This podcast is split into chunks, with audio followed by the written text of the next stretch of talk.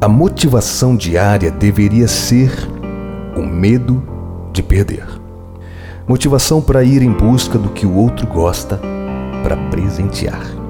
Motivação para trabalhar nossos pontos fracos que incomodam o outro, para melhorar. Motivação para criar do nada, para inovar. Motivação para dormir tarde e acordar cedo, para dedicar o maior tempo possível ao outro.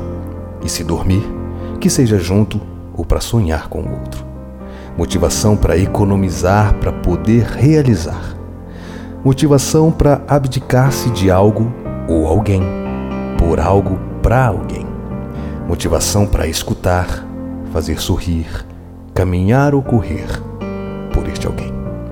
Motivação para ser sempre a melhor versão, não aquela confortável, mas aquela que pede esforços para dedicar ao outro o medo de perder deveria ser a primeira motivação e não a última, como sempre é.